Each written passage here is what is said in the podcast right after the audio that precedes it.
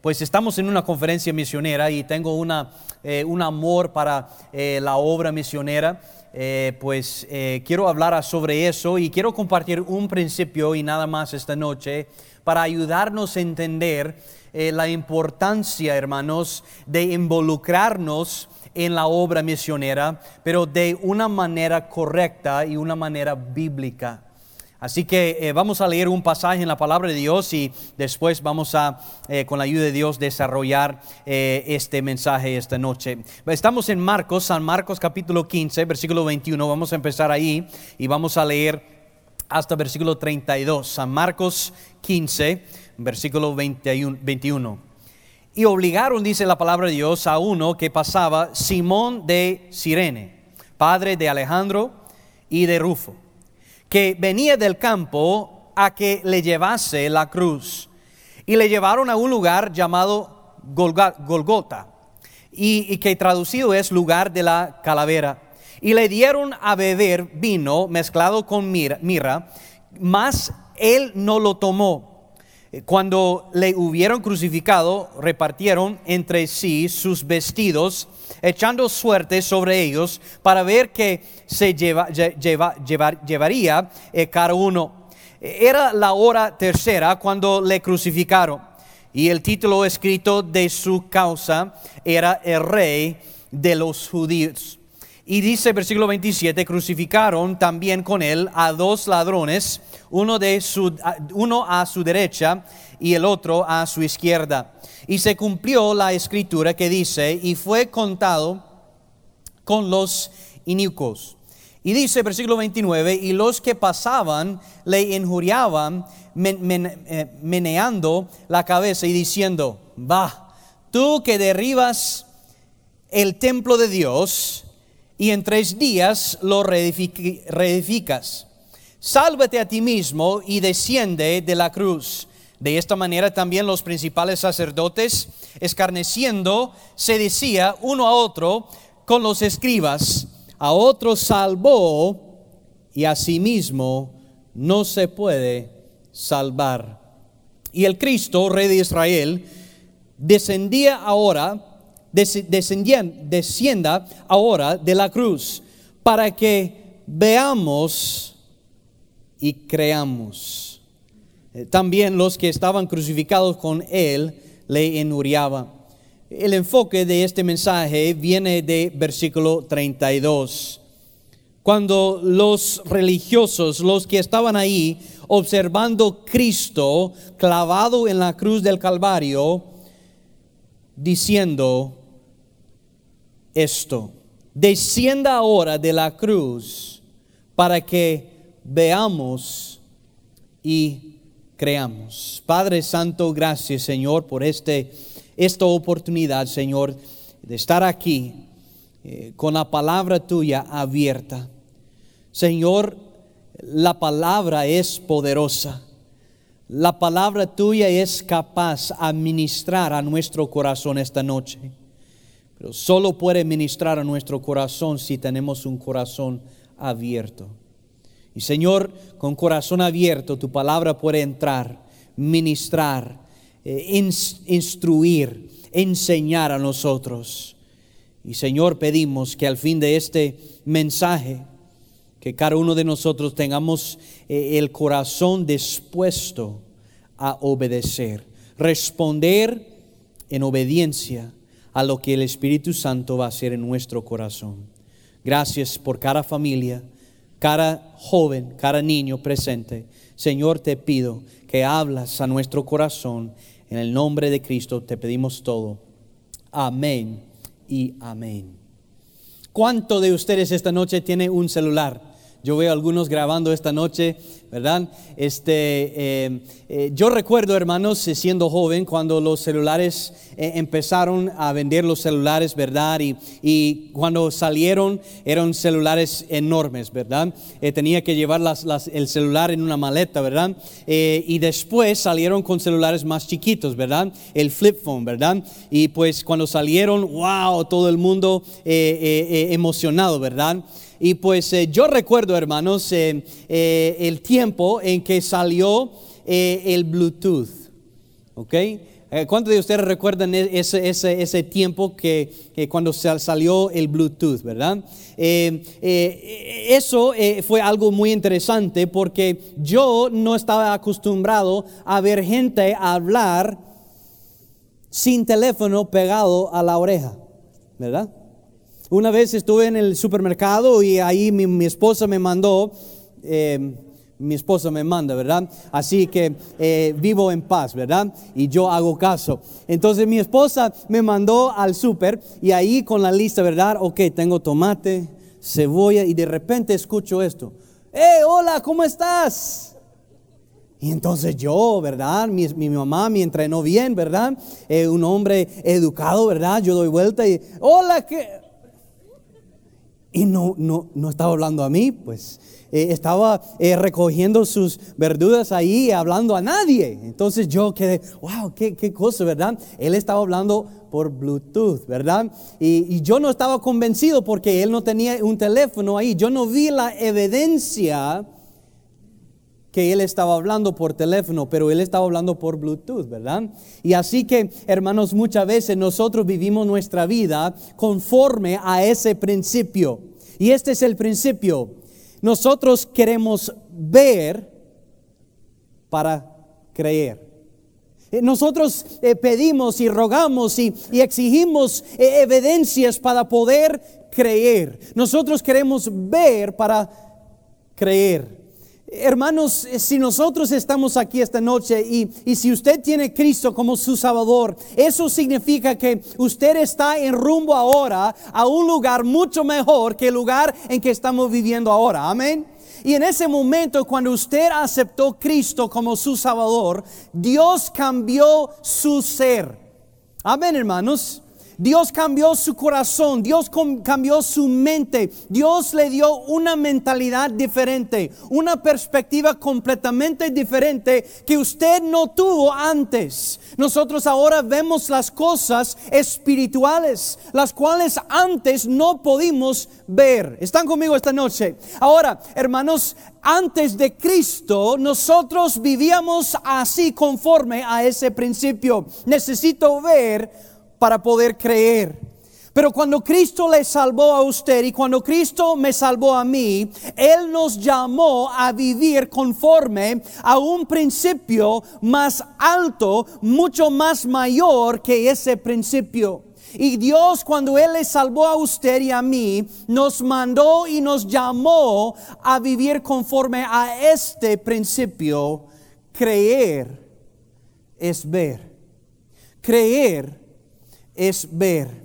Ahora, esta noche queremos ver un poco del trasfondo de lo que está pasando en este pasaje y vamos a llegar al punto, al fin de este mensaje, a entender la importancia de vivir conforme a este principio. Creer es ver, especialmente en cuanto a las misiones, porque cada uno de nosotros tenemos que creer para poder ver. Dios quiere que Dios quiere ver la fe nuestra para poder manifestar su poder y las maravillas de Dios. Entonces vamos a ver esta noche cómo nosotros podemos llegar a ese nivel de madurez y la fe bíblica. Primeramente vamos a ver esta noche, número uno, la intensidad. La intensidad.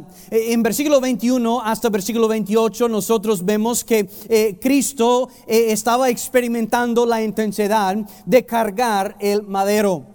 Cristo en los versículos anteriores sufrió eh, tremendamente. Él recibió azotes, él recibió golpes, eh, arrancaron la, barba de Cristo. Eh, ellos estaban burlando de él. Y después físicamente él no tenía nada de fuerza para poder cargar ese madero.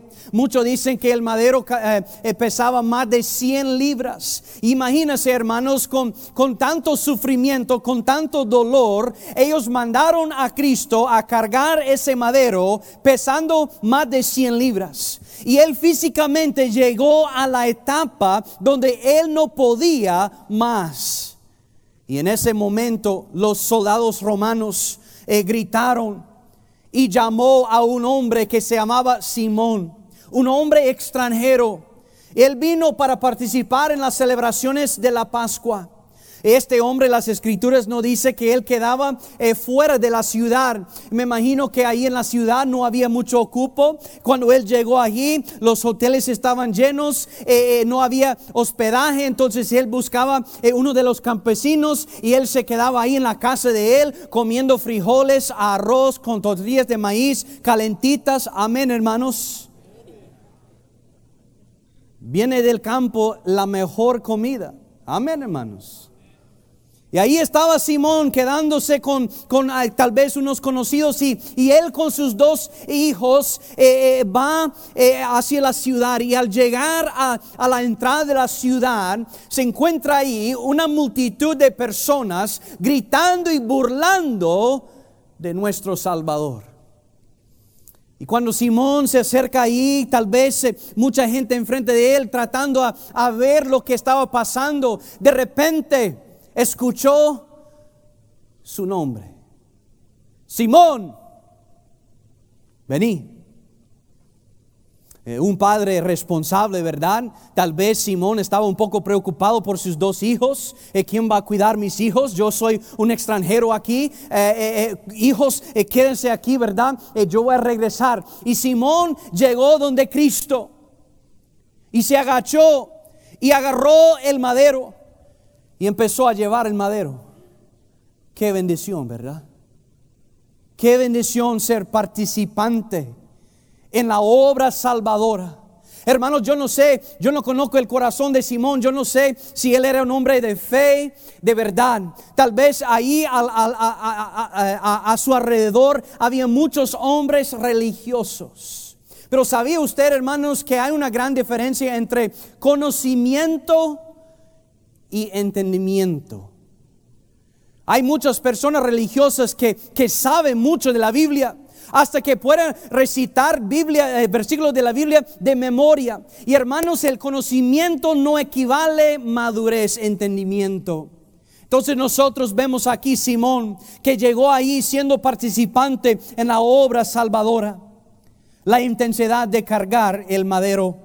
Pero luego vemos aquí Cristo, la intensidad que él eh, aguantó en cuanto al dolor. El dolor era tan insoportable, hermanos, que literalmente no existían palabras para describirlo.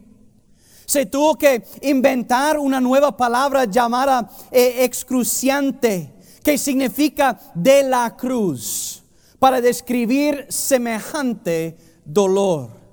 En versículo 23, la Biblia dice que eh, ofrecieron una bebida eh, para, para, para que sintiera menos dolor en esos momentos de ser clavado en la cruz del Calvario. Pero yo creo, hermanos, esta es una opinión mía de que Cristo posiblemente rechazó eso, porque Él entendió que la paga del pecado es muerte y que la paga del pecado tiene que ser pagado en su totalidad. Recuerden hermanos que la Biblia nos cuenta acerca de, un hombre rico y Lázaro.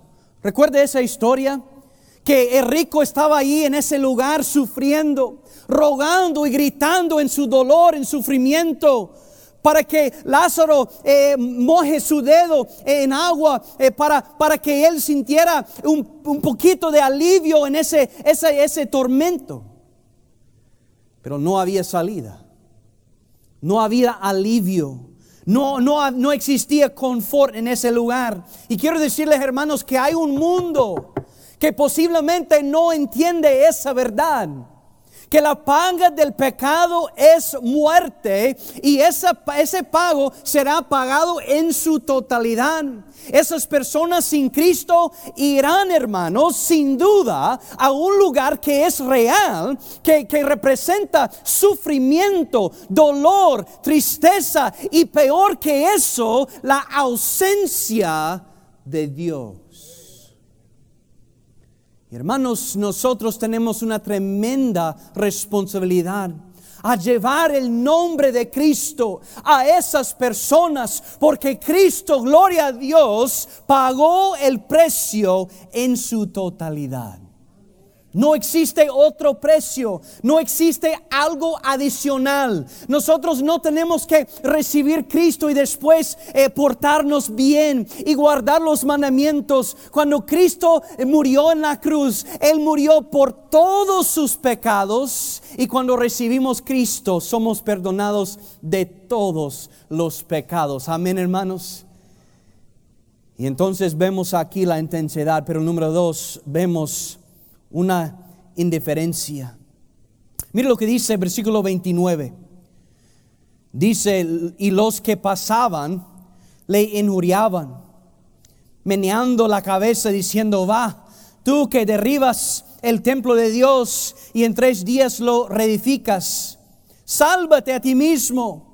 Ahora tenemos un grupo de hombres religiosos supuestamente que estaban liderando eh, todo el pueblo en cuanto a las cosas religiosas en el camino, supuestamente el camino correcto.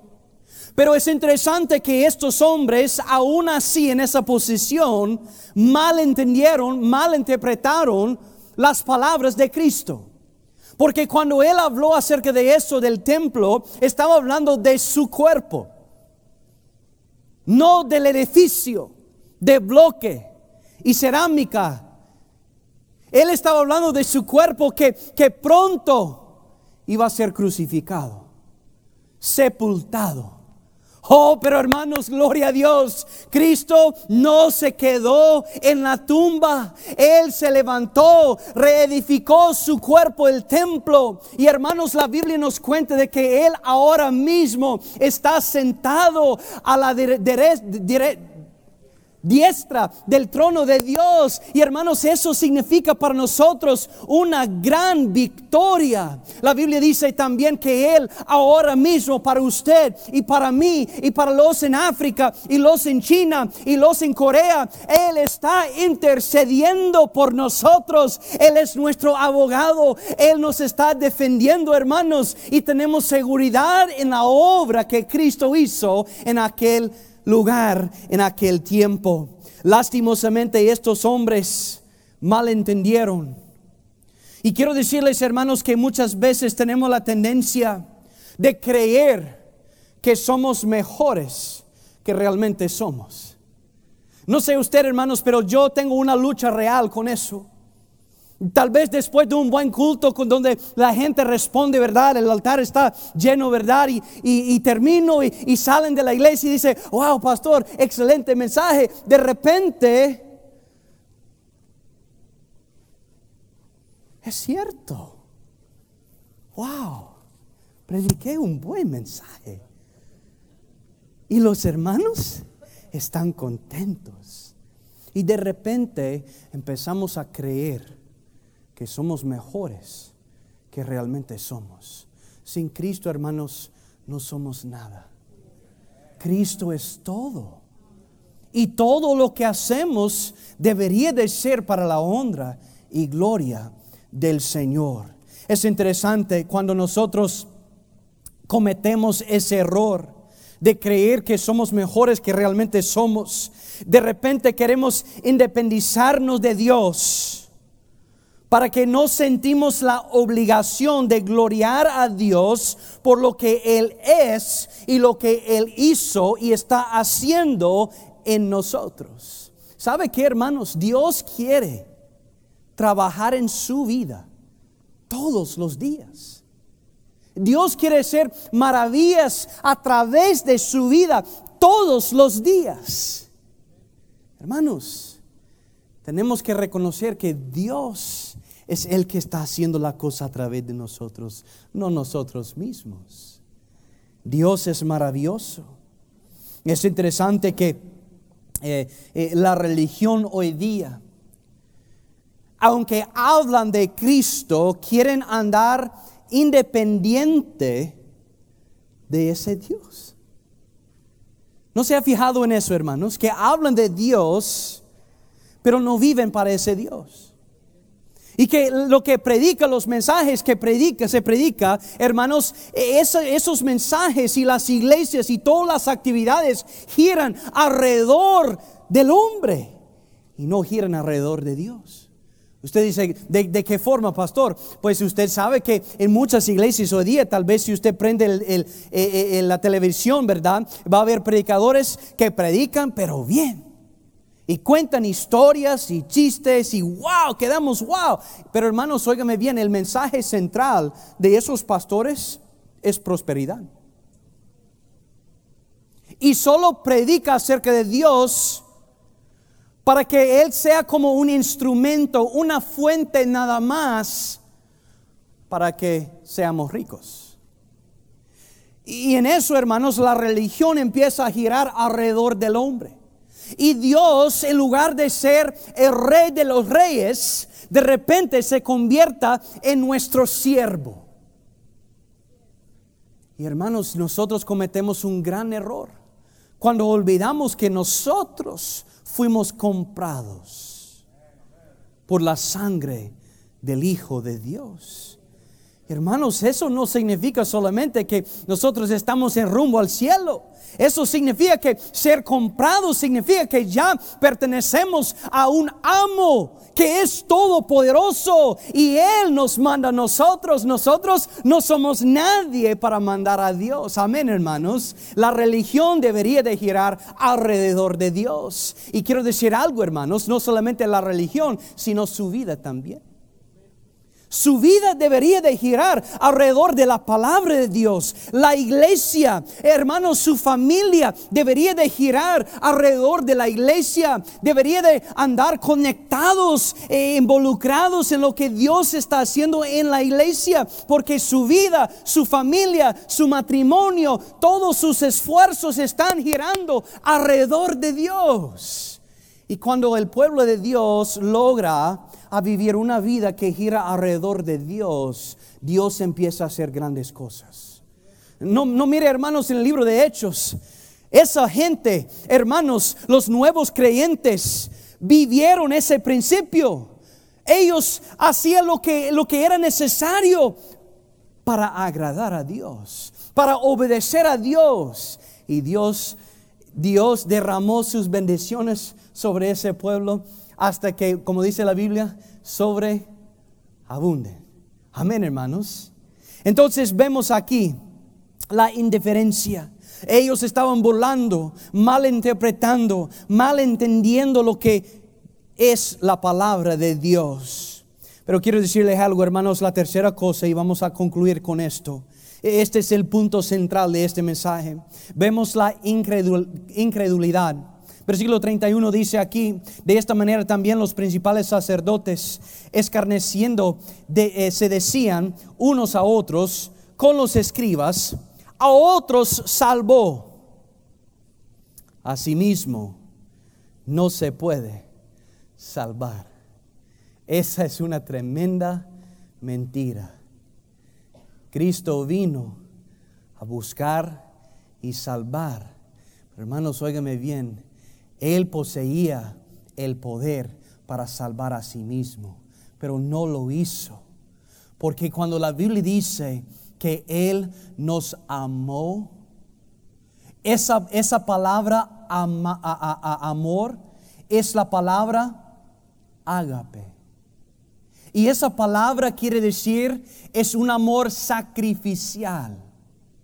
Es un amor dispuesto a, entregar todo por el bienestar de otro. Y eso es exactamente lo que Cristo hizo por nosotros. Nos amó. Se entregó para ser sacrificado. Es interesante, a mí me gusta recordar que los soldados romanos en aquel tiempo no quitaron la vida de Cristo. Él ofreció su vida porque Él le amó a usted y a mí. Y Él lo hizo porque Él ama a toda criatura. La Biblia dice que Él no quiere que ninguno perezca, ninguno, sino que, ayúdeme, todos llegan al arrepentimiento. Entonces vemos aquí, hermanos, la incredulidad.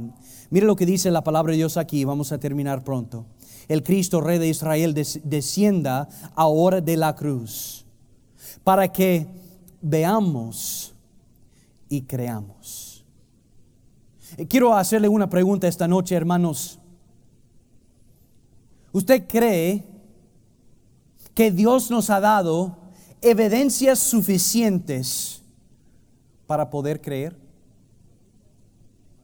Claro que sí, sin duda. Ahora quiero, quiero ayudarles a eh, eh, pensar así, de esta forma. Cuando estos hombres pidieron las evidencias, que Cristo se bajara de la cruz, y, y al ver eso, iban a creer. Hermanos, óigame bien, el problema no era la falta de evidencias. El problema fue, hermanos, la falta de fe. No es este hombre Cristo el mismo hombre que cuando él inició su, su ministerio terrenal, se convirtió el agua a vino. Este es el mismo hombre, hermanos, que caminó sobre las aguas. Este es el mismo hombre que, que partió el pan y los peces para alimentar la multitud dos veces. Este es el mismo hombre que levantó al paralítico. Este es el mismo hombre que tocó los ojos del ciego y le dio la vista. Este es el mismo hombre que calmó la tormenta. Cristo dio suficiente y más que suficiente evidencias en aquel tiempo. El problema fue que no quisieron creer. Ahora le hago esta pregunta esta noche. ¿Cuánto tiempo está perdiendo pidiendo de Dios más evidencias para poder creer? Dios nos manda a, apoyar a las misiones y, y, ser participante en alcanzar el mundo entero con el Evangelio. Él nos mandó a nosotros a hacerlo. Y muchas veces perdemos tiempo y oportunidades pidiendo más evidencias, mientras Cristo nos ha dado más que suficiente evidencias para poder hacerlo. El problema no es la falta de evidencia, el problema es la falta de fe. Vaya conmigo a, Hebreos, por favor, rápidamente, hermanos. Vamos a ver eh, aquí el versículo muy conocido acerca de, de la fe. Y dice, es pues la fe la certeza de lo que se espera, la convicción de lo que no, ¿qué dice? En otras palabras, este versículo nos dice que aquí la fe verdadera, la fe que usted y yo deberíamos de tener, es la fe que cree sin ver. ¿Usted cree lo que la Biblia dice? Usted creyó lo que la Biblia dice acerca de su salvación, pero a veces no queremos creer lo que la Biblia dice acerca de nuestras finanzas. No queremos creer lo que la Biblia dice acerca de, entregar nuestros hijos a Dios. Muchas veces, hermanos, dudamos y queremos evidencias para poder creer. Y Dios nos ha llamado, hermanos, a creer sin ver. Pero creer sin ver nos lleva a ver cosas increíbles. Y muchas veces perdemos la oportunidad y la bendición de ver cosas increíbles porque estamos pidiendo evidencias en lugar de simplemente creer. Eh, vaya conmigo, por favor, al libro de Juan, San Juan, por favor. San Juan.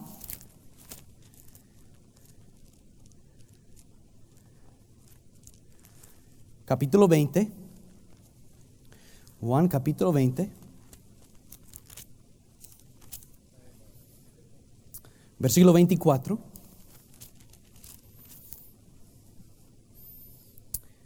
Dice la palabra de Dios, pero Tomás, uno de los doce, llamado Dídimo, no estaba con ellos cuando Jesús vino. Eso es triste, ¿verdad?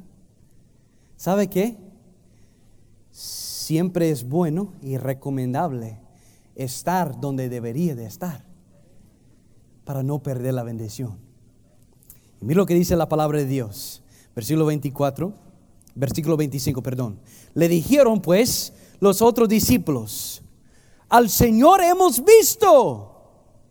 Él les dijo, si no viere en sus manos la señal de los clavos y metiere mi dedo en lugar de los clavos y metiere mi mano en su costado, ¿qué dice? Wow. Si no veo, no creo. Mira lo que dice la palabra de Dios, versículo 26. Ocho días después. Oh, en estos ocho días, hermanos, no pierde esto. En estos ocho días, Tomás está pensando. Tomás está reviviendo lo que él perdió. Ocho días después, mire dónde está Tomás. Mire, Ocho días después estaban otra vez sus discípulos dentro y con ellos Tomás. Oh, perdí la bendición la primera vez y yo creo que entre eh, eh, eh, en ese tiempo, ese periodo de ocho días, él estaba considerando, wow, yo no estuve. Ellos dicen que Cristo se apareció, pues casi no lo creo, pero tal vez el cuarto día, el quinto día, él está tal vez un poco más convencido. Posiblemente Cristo apareció ahí entonces cuando están reunidos otra vez, ahí voy a estar. Y dice la palabra de Dios, mire lo que dice. Luego Jesús estando las puertas cerradas y se puso en medio y les dijo, paz a vosotros. Luego dijo a Tomás, pon aquí tu dedo y mira mis manos y acerca tu mano y métala en mi costado y no seas incrédulo, sino creyente. Esto es interesante, hermanos. Eh, Cristo eh, la segunda vez aparece a los discípulos. Él entra ahí las puertas cerradas. Él dice, discípulos, pasa a vosotros. Tomás, ven. Hey, qué bueno que están aquí, pero necesito hablar con Tomás. Qué bueno, hermanos, cuando nosotros cometemos errores, Dios extiende la mano. Amén, hermanos. Él nos perdona. Y, Dios es paciente para con nosotros. Así es, ¿no? Dios es paciente y, y nos da tiempo para aprender y madurar y creer. Y mire lo que dice la palabra de Dios. Luego dijo Tomás, dijo a Tomás, pon aquí tu dedo. Versículo 28. Entonces Tomás respondió y le dijo, Señor mío y Dios mío. Tomás llega al momento de creer, hermano, porque vio. Y mira lo que dice Cristo. Jesús le dijo, porque me has visto, Tomás, creíste. Bienaventurados los que no vieron y creyeron. Dios nos ha llamado, hermanos, en todas áreas de nuestra vida creer para ver, especialmente en esta cuestión de las misiones. Primero de Pedro 1, primero de Pedro 1. La Biblia dice aquí en versículo 8, hablando de Jesucristo en, en los versículos anteriores, versículo 8 dice, a quien amáis sin haberle visto en quien creyendo, aunque ahora no lo veáis. Creyendo sin ver. Pero quiero decirles y terminar esta noche confirmando esto, que si, si nosotros estamos dispuestos a creer, muchas veces vamos a poder ver. Y es increíble. Tenemos ejemplo tras ejemplo acerca de eso. Recuerda Moisés. Dios lo llamó y lo mandó a, Egipto para sacar el pueblo de Israel eh, de la esclavitud. Y él se fue en obediencia. Él creyó lo que Dios dijo y él se fue. Y hermanos, escúchame bien. Cuando nosotros creemos, vamos a responder en obediencia. Cuando creemos lo que la Biblia dice, siempre vamos a responder en obediencia. Moisés lo, hizo. Él respondió en obediencia. Y cuando él creyó sin ver, él no sabía cómo, él no sabía eh, cuándo, él no, no, no, no pudo hablar bien. Entonces él llegó ahí creyendo. Y cuando él llegó ahí, Dios hizo las maravillas y él vio. Él vio las maravillas de Dios. ¿Cuántos de ustedes esta noche dicen, eh, pastor, eh, yo quisiera ver las maravillas de Dios en mi vida, en mi familia, en la iglesia aquí, en nuestro pueblo? Eh, ¿Qué tal Noé? Dios lo mandó a construir el arca. No existía eso. Dios dice, Noé, quiero que construyas un arca. ¿Y eso qué es eso? Porque viene lluvia. ¿Y qué es eso? Pero lo hizo creyendo. Y, y creer lo llevó a obedecer y por obedecer él vio la protección de Dios.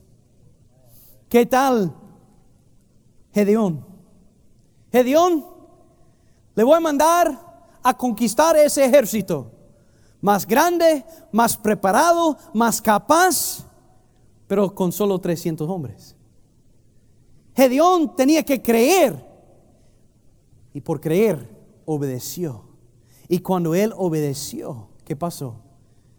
Vio la protección de Dios. Una gran victoria en su vida.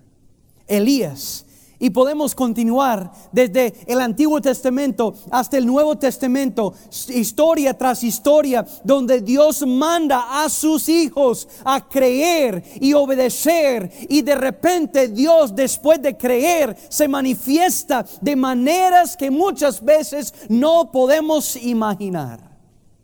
Hermanos, yo sé que ustedes están aquí porque quieren obedecer. Ahora, le quiero retar esta noche. Tal vez usted dice, hermano Lee, yo no tengo las finanzas que quisiera tener.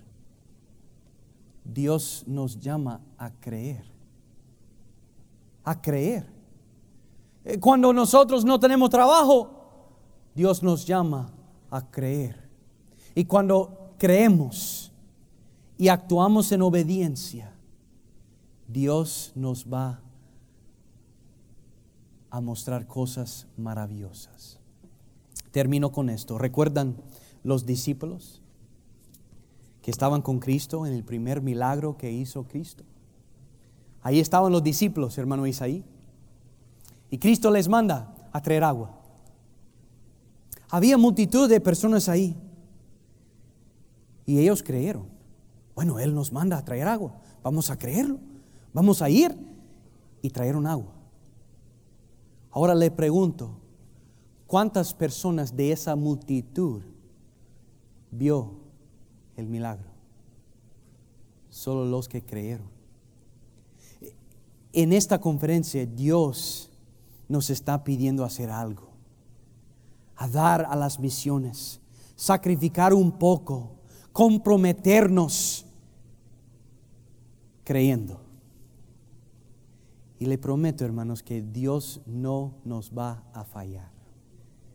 Si creemos y por creer estamos dispuestos a obedecer, Dios nos va a mostrar maravillas.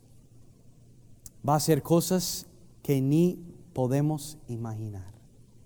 Yo quisiera ser parte, como ese grupo de doce discípulos que estaban ahí viendo a Cristo convertir el agua en vino. Imagínense, yo quiero ser parte.